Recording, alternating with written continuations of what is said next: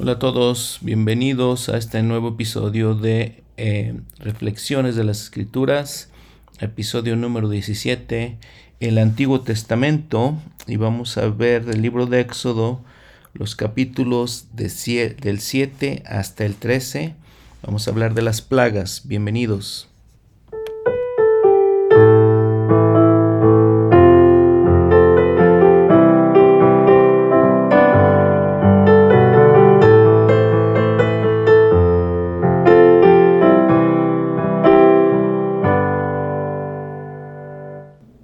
Bueno, pues en este episodio vamos a hablar de uno de los temas más conocidos en las escrituras.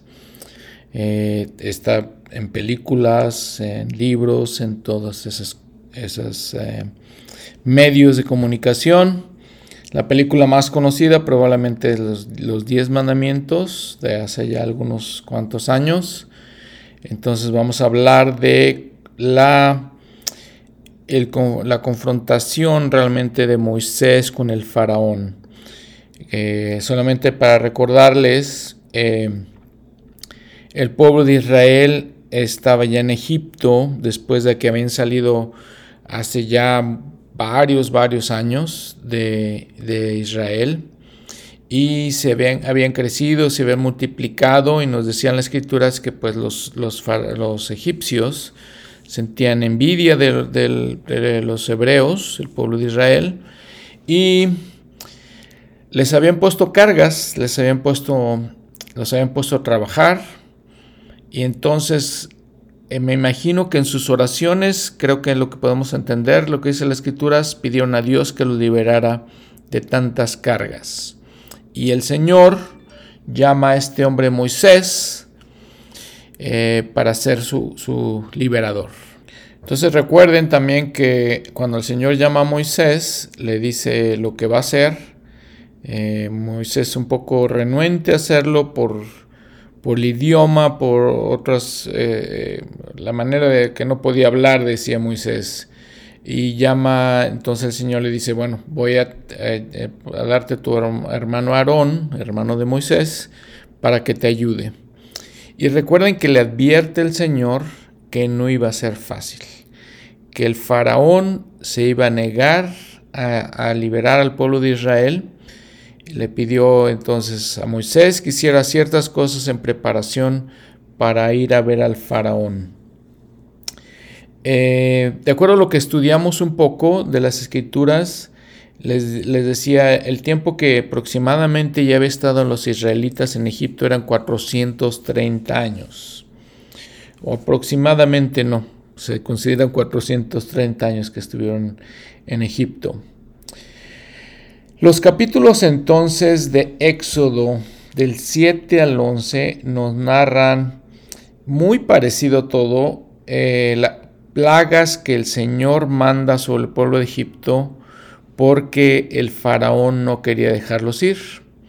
Eh, le dice el Señor a Moisés, ve, preséntate ante faraón y dile que el pueblo tiene que ser liberado, que el Señor, el Dios de Israel, pide que lo liberen, que lo libere el faraón, ¿no? Y él le dice al Señor, no te va a hacer caso, va a ser duro de corazón, entonces el Señor le dice a Moisés, yo mandaré señales para que el faraón entienda. Eh, vemos que las señales, eh, Jesucristo mismo dice que no es una manera de que Él demuestre su poder. Mm, la gente que no tiene fe no puede ver señales, pero esta es una excepción, porque le demuestra a Faraón todas las señales, de la misma manera, obviamente lo ven los egipcios y de la misma manera ven todas esas señales los israelitas. Interesante ver que eh, son 10 plagas que manda el Señor como señal al faraón de que Él es el Dios de Israel y que Él es el Dios del mundo en general. Y para que convencer al faraón que libere a su pueblo, que libere a los israelitas. Eh, también interesante ver que varias veces en, este, en estos episodios, en, esta, en estas eh, señales, el Señor, bueno, dice la escritura que el Señor endurece el corazón de Faraón. Eh, déjenme decirles que el profeta José Smith, José Smith haciendo una la traducción inspirada de la Biblia, niega eso, dice, Faraón el mismo tenía, pues endureció su corazón, no es como que Dios endureció en su corazón de él, Faraón mismo lo endureció. Bueno, entonces 10 plagas les decía. Y la historia se repite básicamente en todas. Vamos a ver algunos detalles de cuando las plagas son un poco diferentes y un poco de la historia. Entonces miren, plaga número uno, el agua se convierte en sangre.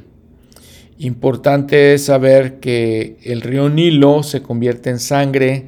El río Nilo era considerado sagrado para los egipcios porque les proveía de agua en un área desértica, que es lo que es Egipto, ¿no?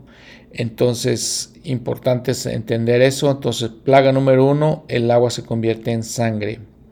El río se convierte en sangre. Plaga número dos es una plaga de ranas. Bueno, plaga número 3. Hay una infestación del pueblo de Egipto. Entonces se infesta de piojos. Eh, luego la, plaga número 4, eh, hay moscas. La plaga número 5, los animales, hay animales que mueren. La plaga número 6, se llenan de granos, podemos decir, o más bien lo que dice la escritura es eh, sarpullido, eh, se llenan de todo eso, eh, úlceras, ¿no? causándoles úlceras.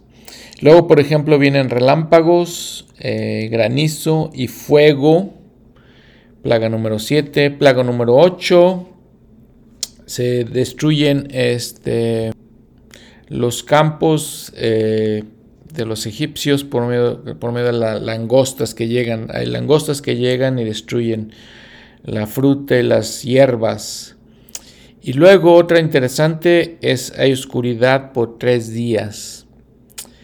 Entonces vamos a ver que, por ejemplo, bueno, si leemos el Nuevo Testamento, recuerden que cuando Jesucristo murió hubo oscuridad por, por tres días.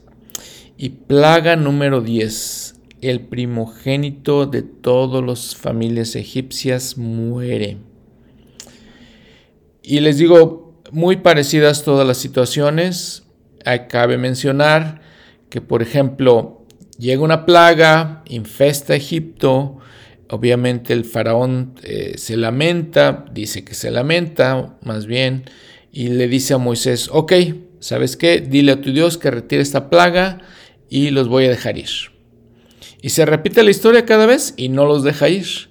Entonces se repite la historia cada vez. En las primeras, en las primeras plagas, entonces les dice, por ejemplo, a sus hechiceros, a sus magos que vengan para que combatan las plagas que Moisés eh, eh, pone. Eh, al principio lo pueden hacer, pero ya después no pueden realmente hacerlo. otra cosa interesante es que, bueno, en lo que les platicaba hace un momento, pues el faraón engaña a Moisés. Bueno, probablemente Moisés ya lo sabía, entonces, porque sabía que iba a haber plagas. Entonces les digo, se quita la plaga cuando el faraón le pide a Moisés que lo haga para que los deje ir y luego al final de cuentas ya no los deja ir. Otra cosa interesante es que estas plagas nada más afectaron a los egipcios, no afectaron al pueblo de Israel. Este, algunas de estas plagas no lo afectaron. Miren, otra cosa interesante. El número de plagas, número 10, es exactamente el número de mandamientos, 10. Estas plagas nos, nos platican este, los especialistas de las escrituras, son como un testamento del poder de Dios y el poder que tiene para salvar a su gente del convenio. Entonces lo salva de todo esto. Otra cosa interesante es que eh, esa similitud de la destrucción que va a ser antes de la segunda venida de Jesucristo, la destrucción de Babilonia, le llama el libro de Apocalipsis. eh, es, es, muy similar a eso. Eh, recuerdan que les había mencionado, si, si, no les mencioné, las escrituras están llenas de paralelismos, de dualismo. Lo que se aplica en esos tiempos que se escribió esa escritura también se aplica en el futuro, también se aplica en el pasado. Es una manera en que los, los hombres de aquellos tiempos escribían. Habíamos dicho que Jesucristo fue un profeta como Moisés. Eh, entonces, miren, por ejemplo, en la plaga número uno dice, va a haber destrucción, en Egipto, las aguas del río se tornarían en sangre, los peces morirían y el río en sí eh, tenía un olor malo. Por ejemplo, si vemos en Revelaciones 16.3, dice, y el tercer ángel, eh, perdón, eh, y el segundo ángel derramó su copa sobre el mar, y éste se convirtió en sangre como de muerto, y murió toda alma viviente que había en el mar. Similar. Plaga número 2. Las ranas vendrían y cubrirían la tierra de Egipto. Dice en Revelaciones, en Apocalipsis, perdón. Y vi salir de la boca del dragón y de la boca de la bestia y de la boca del falso profeta tres espíritus inmundos semejantes a ranas. La plaga número 3 y la 4, eh, los piojos, las moscas, en Doctrina y Convenios 29, perdón, 18 dice, por lo tanto yo Dios el Señor enviaré moscas sobre la faz de la tierra, las cuales se prenderán de sus habitantes y comerán su carne y harán que se críen gusanos en ellos. La plaga número 6, los, las úlceras. Eh, vamos, regresamos nuevamente al Apocalipsis en 16.2 y fue el primero y derramó su copa sobre la tierra y vino una úlcera maligna y repugnante sobre los hombres que tenían la marca de la bestia y sobre los que adoraban su imagen. En el 11 también habla de las úlceras. El plaga número 7, por ejemplo, entonces está el, los eh, relámpagos y el granizo. Vamos a ver revelación en Apocalipsis, perdón, nuevamente digo revelación, Apocalipsis 8:7. Y el primer ángel tocó la trompeta y hubo granizo y fuego mezclados con sangre y fueron arrojados a la tierra. Em, luego la plaga número 8, donde vienen las langostas, en Apocalipsis 9 del 3 al 10, y del humo salieron langostas sobre la tierra y se les dio poder como tiene poder los escorpiones de la tierra. Y la plaga número 9, la, la oscuridad que hubo por tres días. En Apocalipsis 8, 12 dice, y el cuarto ángel tocó la trompeta y fue la tercera parte del sol y la tercera parte de la luna y la tercera parte de las estrellas de, la, eh, tal manera que se oscureció la tercera parte de ellos y no había luz en la tercera parte del día ni en la tercera parte de la noche. Bueno, entonces decimos, eh, estas plagas se vuelve a repetir que, que, van a suceder durante la segunda venida. En versículo 7, eh, en el capítulo 7, versículo 7, y era Moisés de edad 80 años y Aarón de 83 em, cuando hablaron a Faraón. Entonces podemos dividir la edad de Moisés en tres etapas de 40 años cada una.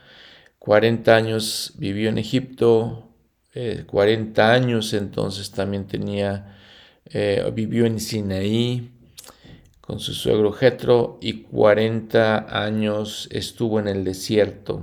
O sea, empezó eh, su ministerio, en la liberación del pueblo de Israel a los 80 años. Hay que mencionar que los 80 años en, las edades de ellos pues son relativos. Los estudios de las escrituras nos dicen, los comentarios de las escrituras nos dicen que probablemente era comparable a los 60 años de nuestros, de nuestros tiempos.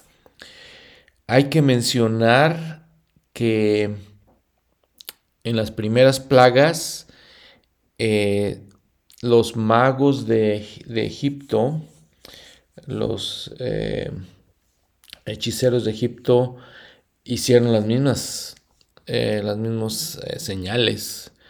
el adversario es el gran imitador. Y entonces imitó al Señor, imitó las cosas que, hacían Moisés y Aarón. Vean lo que dice el elder Bruce. Lucifer es el gran imitador.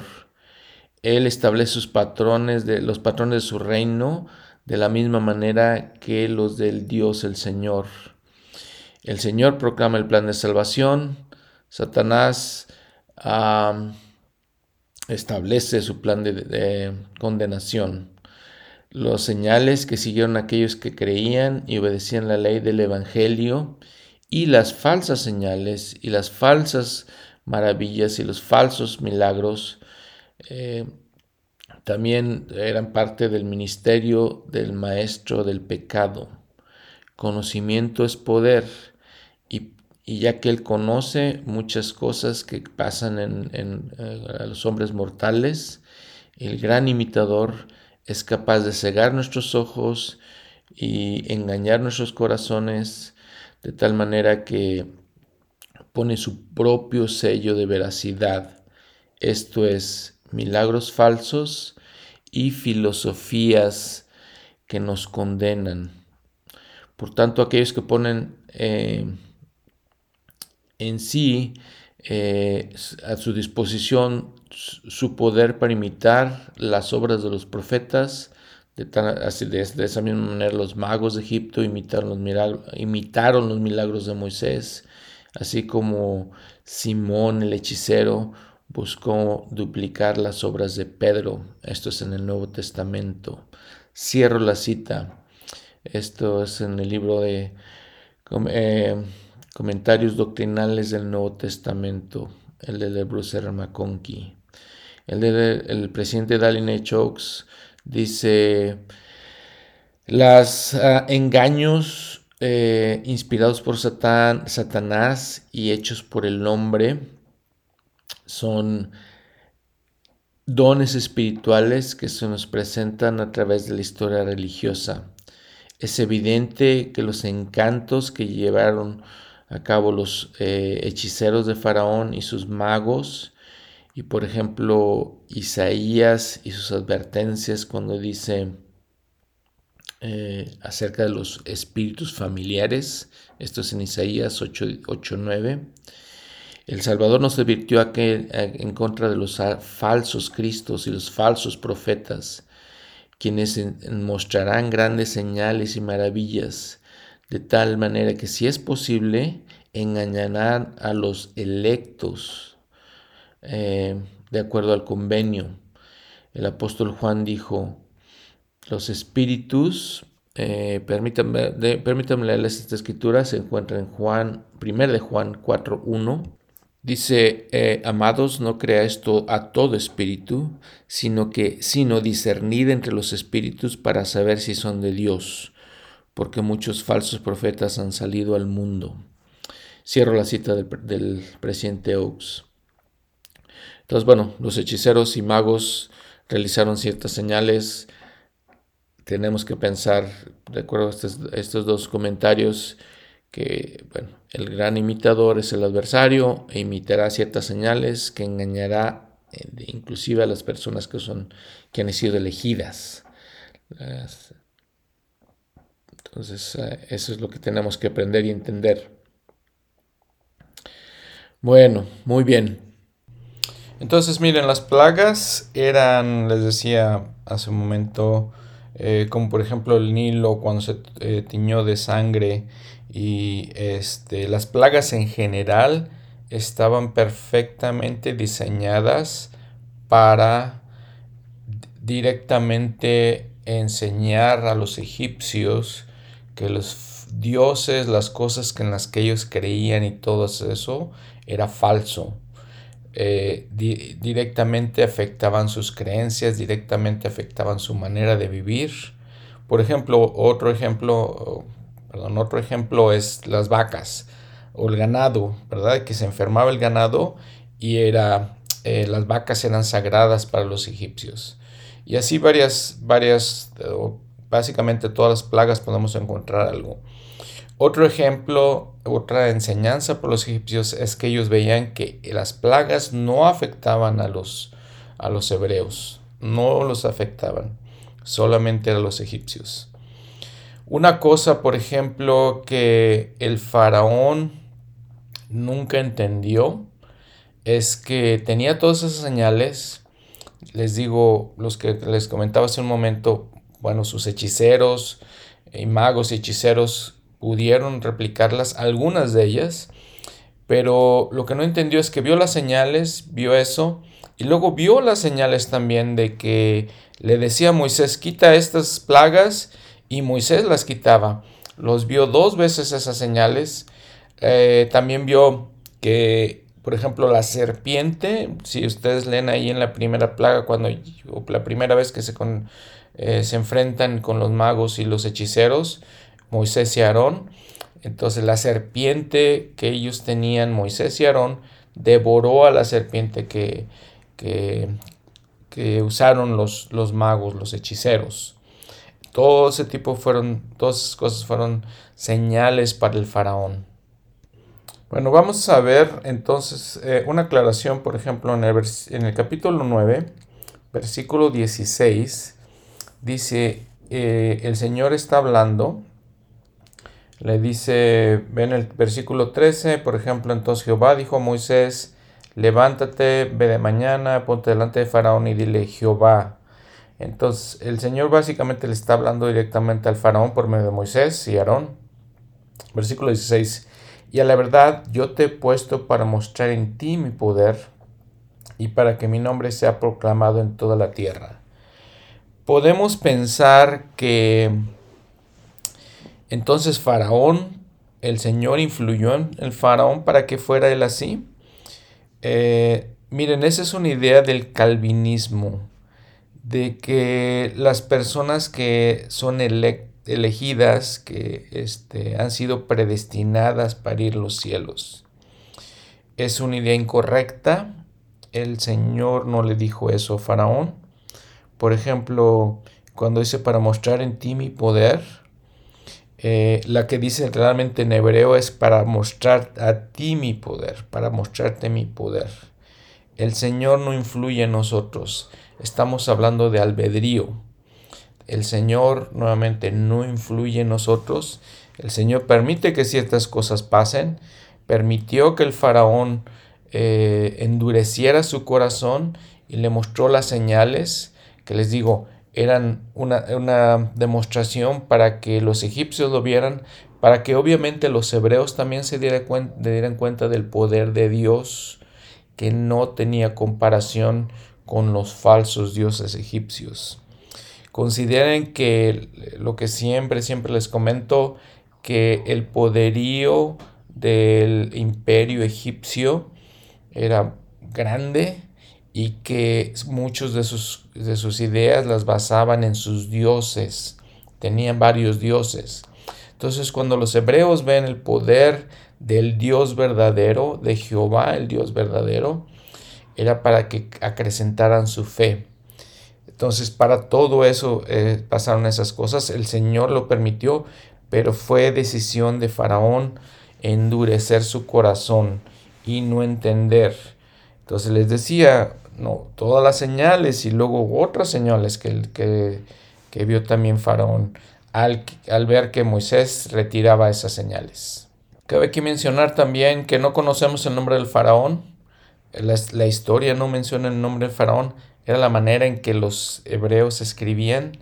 Eh, la historia es acerca de Dios, Jehová, y los hebreos y de Moisés, y el faraón nada más es un accesorio en la historia.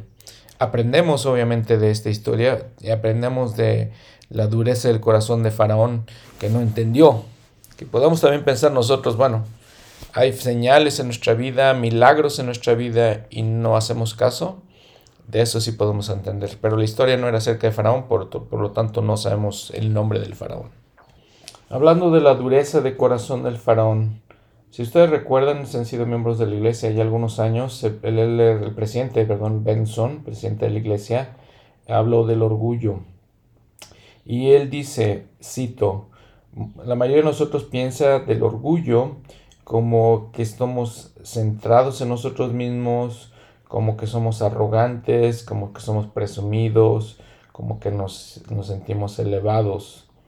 Todos estos son elementos de este pecado, pero el corazón en su núcleo es lo que nos está faltando. La, eh, la parte central del orgullo es nuestra enemistad, nuestra enemistad hacia Dios, nuestra enemistad hacia nuestros eh, hermanos, hacia nuestro prójimo. La enemistad significa que es odio, hostilidad o un estado de oposición. Es el poder por el cual Satanás desea reinar sobre nosotros. El orgullo es eh, esencialmente de por naturaleza competitivo. Ponemos nuestra voluntad contra Dios. Cierro la cita. Bueno, entonces esas son las plagas. Este, lean, lean por favor las plagas, analicen. Les digo, podríamos, si nos analizáramos a detenimiento, cada una de las plagas representa ciertos dioses, de, representa ciertas creencias de los egipcios. Y entonces el capítulo 11 viene una plaga muy importante, la número 10.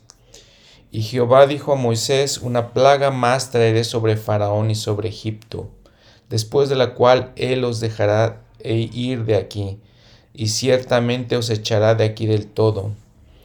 Dice, habla ahora a tu pueblo y que cada uno pida a su vecino y cada uno a su vecina objetos de plata y de oro. Interesante, nuevamente se iban a llevar cosas de, Egipto. El Señor les dice que se lleven cosas de Egipto. Eh, así es las cosas, ¿no? A veces nosotros recibimos bendiciones materiales que Dios nos da, no necesariamente las da para nosotros, exclusivamente para nosotros. Y menos si, no, si somos inicuos, ¿no? Menos. Entonces, Él les dice, cada uno tome cosas, plata, objetos de plata y oro para llevarlos con ellos. Dijo en el versículo 3, y Jehová dio gracia, gracia al pueblo ante los ojos de los egipcios también Moisés era considerado un gran nombre en la tierra de Egipto, a los ojos de los siervos de Faraón y a los ojos del pueblo. Jehová dio gracia al pueblo ante los ojos de los egipcios. Y dijo Moisés, Jehová ha dicho, a la medianoche yo pasaré por, medio por en medio de Egipto, y morirá todo primogénito en la tierra de Egipto, desde el primogénito del faraón que se siente en su trono hasta el primogénito de la sierva que está tras, tras el molino, y todo primogénito de las bestias. Y habrá un gran clamor por toda la tierra de Egipto, cual nunca hubo ni jamás habrá. Pero contra todos los hijos de Israel, desde el hombre hasta la bestia, ni un perro moverá la lengua para que sepáis que Jehová hará diferencia entre los egipcios y los israelitas. Y descenderá a mí eh, a mí todos sus siervos, y descenderán a mí todos sus siervos, e inclinados delante de mí dirán, sal tú y todo el pueblo que te sigue, y después de esto yo saldré. Y salió muy, muy enojado de la presencia de Faraón. Y Jehová dijo a Moisés, Faraón no os oirá, para que mis maravillas se multipliquen en la tierra. Y Moisés y Aarón hicieron todos estos prodigios delante de Faraón. Mas Jehová había endurecido el corazón de Faraón, y éste no dejó salir a los hijos de Israel fuera de su país. Una cosa interesante de, del Antiguo Testamento es que es muy impresionante, muy para personalmente pienso que es conmovedor y eh, promueve la fe, la manera en que Dios pelea las batallas de los israelitas. De igual manera, reflexionando, aplicando las escrituras a nosotros mismos, el Señor pelea nuestras batallas. Si nosotros somos justos, si creemos en Él, si tenemos fe, si aguardamos los mandamientos, el Señor pelea nuestras batallas contra nuestros enemigos, contra gente que no nos, que no nos quiere. De muchas maneras el Señor pelea nuestras batallas. Aquí lo está haciendo el Señor y le está diciendo a Moisés que lo va a hacer. importante entender esto. Y mientras, les digo, mientras las plagas iban sucediendo, cada plaga como que afectaba más a las personas individualmente. Esta plaga es muy fuerte, que iban a, morir todos los primogénitos de todos los egipcios, tanto de su ganado como de ellos personalmente y particularmente del faraón. Este es el inicio de algo muy importante para los hebreos, para los judíos eh, en nuestros tiempos, para nosotros como cristianos, que es el inicio de la Pascua. Y lo vamos a ver ahorita. Eh, en hebreo la Pascua es Pesach y significa eh, como saltar, como pasar eh, y eso es lo que significaba. Les da el Señor instrucciones de que van a tener un cordero del sacrificio. Dice en el capítulo 13, versículo 2, conságrame todo primogénito, todo el que abre matriz entre los hijos de Israel, tanto los hombres como de los animales, mío es. Primogénito, simbolismo de Jesucristo. Simbolismo porque Él es el unigénito del Padre, su primogénito. Entonces les da eh, instrucciones en cuanto a este cordero que tenían que preparar. Tenía que ser perfecto, sin ninguna mancha, sin ninguna lesión, tenía que ser perfecto. Simbolismo de Jesucristo. Y entonces le da todas las cualidades, especificaciones como, como tenían que ser.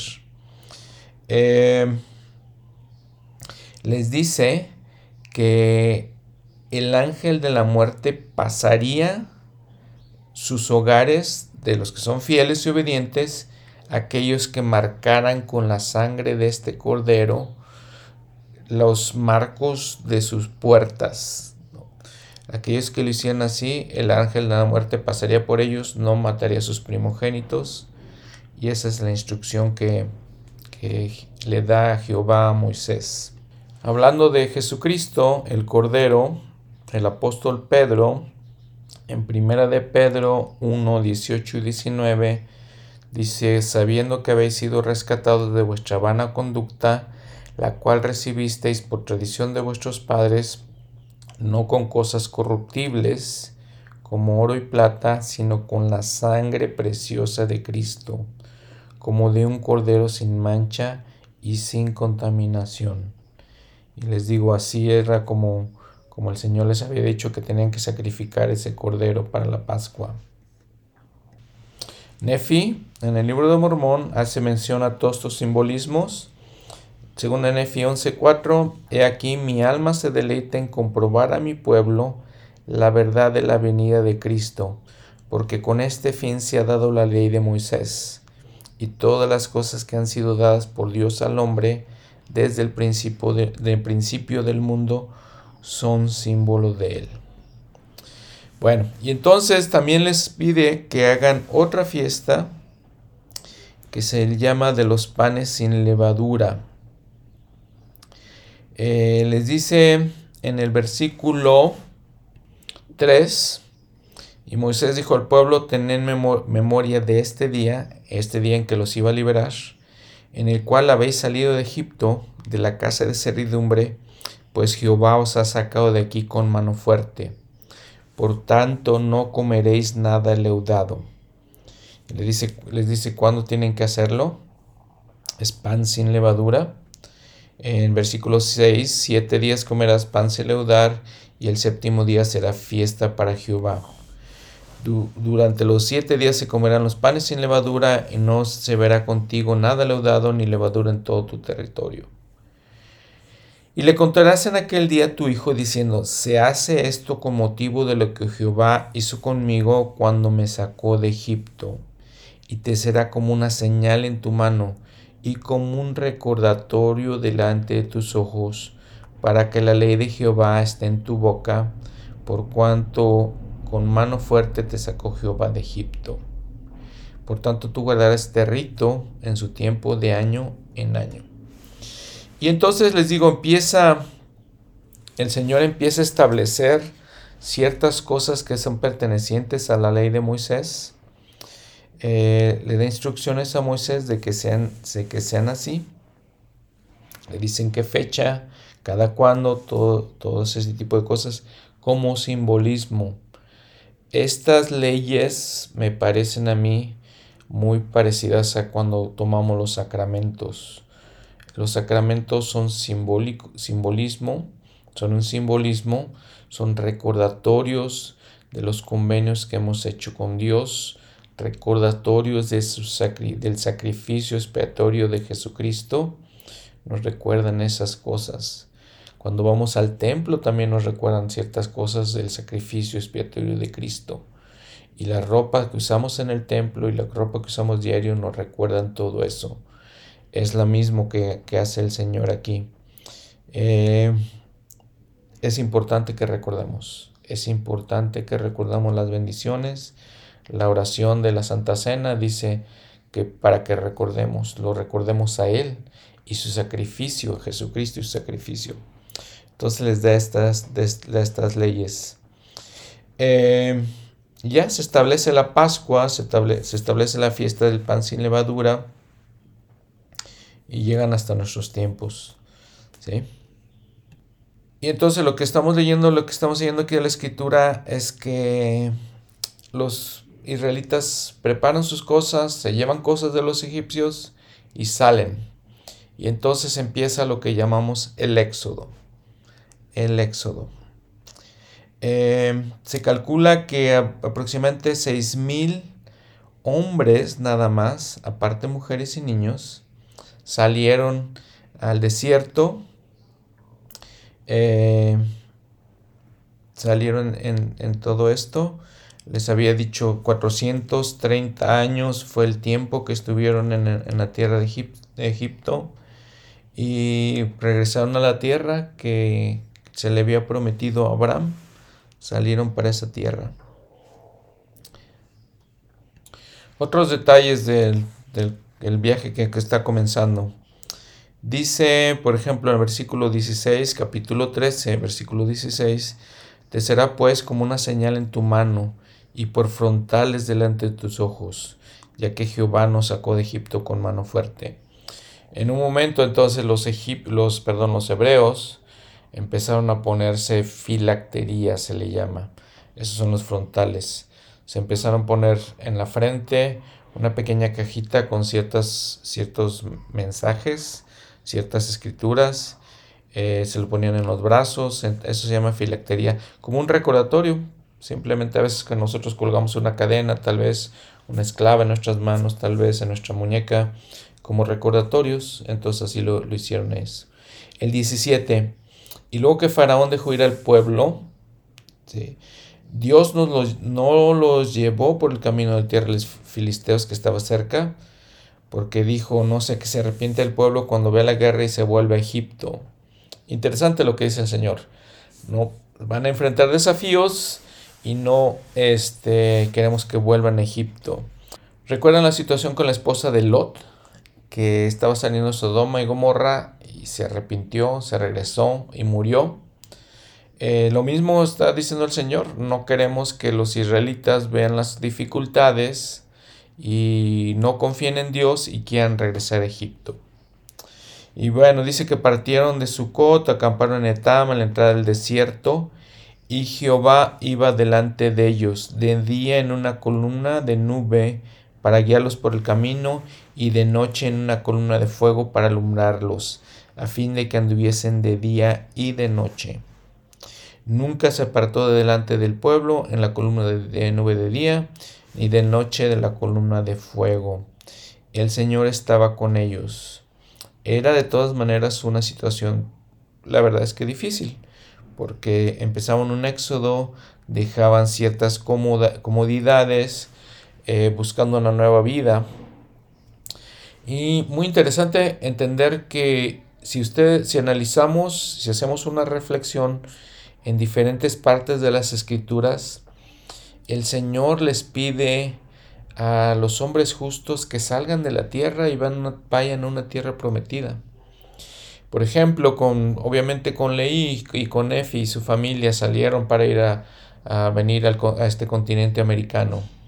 Obviamente los, los eh, pioneros en la iglesia salieron también, se cambiaron, se movieron varias veces a ciertos, hasta que llegaron a Utah, al, Valle del Lago Salado, a lo que era México en aquellos tiempos. llegaron a México, eh, literalmente llegaron a México los, los pioneros. Eh, siempre le comento a los hermanos, cuando hablamos de los pioneros, les recalco eso. ¿Saben qué? Llegaron a México sus antepasados, ¿no? Era de México. Bueno, entonces el, comentario es que les pide, es, no es algo sencillo. Si leemos, por ejemplo, de la historia de Leí, no es algo sencillo. Es el Señor nos está pidiendo que seamos valientes, lo vamos a ver después en este éxodo, que seamos valientes, que seamos fuertes, que confiemos en Él. Y aquí está, dice, Jehová iba delante de ellos el Señor nos va a pedir hacer cosas y va a ir delante de nosotros para, para hacerlas. Muy bien, bueno. Entonces estableció el Señor estos principios de la ley mosaica, de la ley de Moisés. Lo vamos a ver en los siguientes episodios. Vamos a ver muy interesante es que el libro de Mormón aclara muchas cosas de esta ley de Moisés y todos los simbolismos, todo lo que simbolizaban.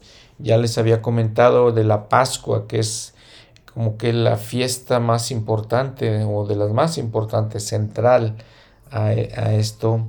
Si leen ahí eh, todos los, capítulos que, vimos, de 7 al 13, van a ver todos los simbolismos, ¿no? Que era un cordero sin mancha, les decía.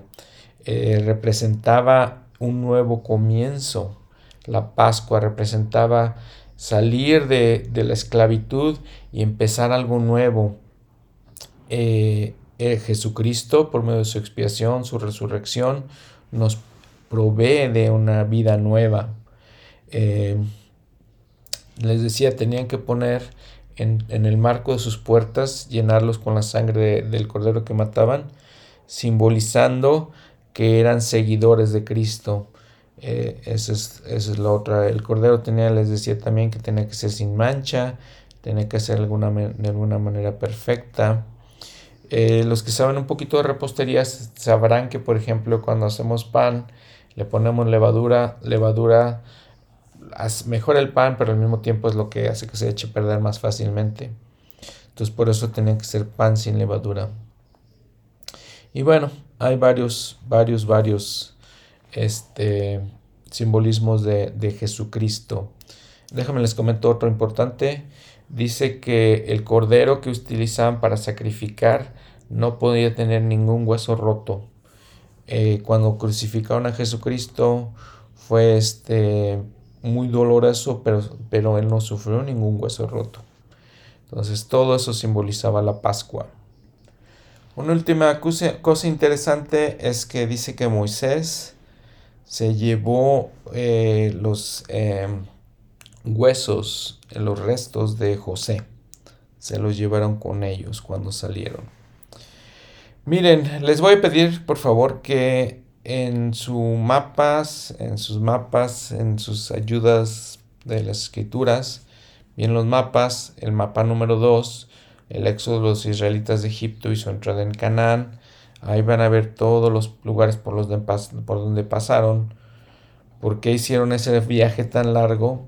Después vamos a aprender que, bueno, era parte de la preparación que el Señor tenía para ellos. No estaban preparados, entonces tuvieron que hacer ese viaje tan largo. Estoy seguro que si estuvieran, hubieran estado preparados, hubieran hecho un viaje más directo, pero no lo estaban. Entonces parte de su preparación. Entonces, bueno, miren, reflexionando lo que hemos ya platicado. Aprendemos del faraón que endureció su corazón a pesar de señales y milagros que presenció directamente, a pesar de que presenció el poder de Dios en su vida directamente y viendo que no tenía ningún poder él ante el poder de Dios, no podía hacer nada ante el poder de Dios, todo se lo presenció y endureció su corazón, no endurezcamos nuestros corazones. Cuando tenemos problemas y dificultades, no hay que endurecer nuestros corazones, hay que suavizar nuestros corazones y seguir al Señor. Otra reflexión es lo que les decía, vimos cómo el Señor también le demostró al pueblo de Israel el poder que él tiene y la falsedad de los, eh, los eh, dioses de, Egipto. Eh, si consideramos la influencia tan grande que tenía un, un, imperio como Egipto, tal vez en la mente de la gente, tal vez en la mente de los mismos hebreos, el pueblo de Israel, era, o sea, con todo lo impresionante que era ese imperio, probablemente dudaban pero aquí le está demostrando el Señor que todas esas ideas, filosofías, dioses que ellos tenían eran falsos, que Él es el Dios verdadero. Entonces, miren, recalcando esta reflexión, hay cosas que obviamente les digo, los israelitas veían en el poder tan grande de los egipcios, en el poder del imperio eh, egipcio. Obviamente los israelitas veían eso y sin embargo Dios les, está demostrando todo eso es falso. Nosotros en nuestra vida nos podemos, la reflexión sería, a veces nos podemos deslumbrar con filosofías de los hombres, con el poder de ciertas naciones, de ciertas personas, no son el Dios verdadero. No son el Dios verdadero. Aquí el Señor nos lo está mostrando. Otra reflexión, les decía, Todas las escrituras, todas las cosas que sucedían apuntan a Jesucristo, apuntan a su sacrificio expiatorio, apuntan a que lo recordemos. Todo es simbolismo de Él, todo lo que está en, el Antiguo Testamento. Esas son las reflexiones que quisiera que recordáramos, que pensáramos, que aplicáramos en nuestras vidas. Eh, estas cosas son verdaderas que podamos aprender ah, de todas estas escrituras. El propósito es ver las escrituras más de cerca, ver que les decía, siempre les he dicho, que son personas reales, que enfrentan problemas reales, iguales a nosotros, diferentes épocas, diferentes eh, países, como lo queramos ver, pero los problemas siguen siendo los mismos, siguen siendo muy, muy similares. Entonces, eh, que aprendamos de todas estas cosas. Muy bien, gracias por escucharme, gracias por estar conmigo en este episodio. Eh, vamos a ver las siguientes, en el siguiente episodio lo que significó y la situación con el éxodo, todo lo que pasó del éxodo. Bueno, terminando entonces este episodio, los invito, les digo a que ya les había comentado los mapas, por ejemplo, ven su guía para el estudio de las escrituras, la Pascua, eso también lo pueden ver ahí. Un fe de ratas, creo que mencioné la cantidad de personas que salieron al éxodo, son 600 mil hombres, nada más hombres. Ese es el cálculo que se tiene de la cantidad de gente. Muy bien, pues muchas gracias, que tengan una buena semana, nos vemos en el próximo episodio, el Éxodo.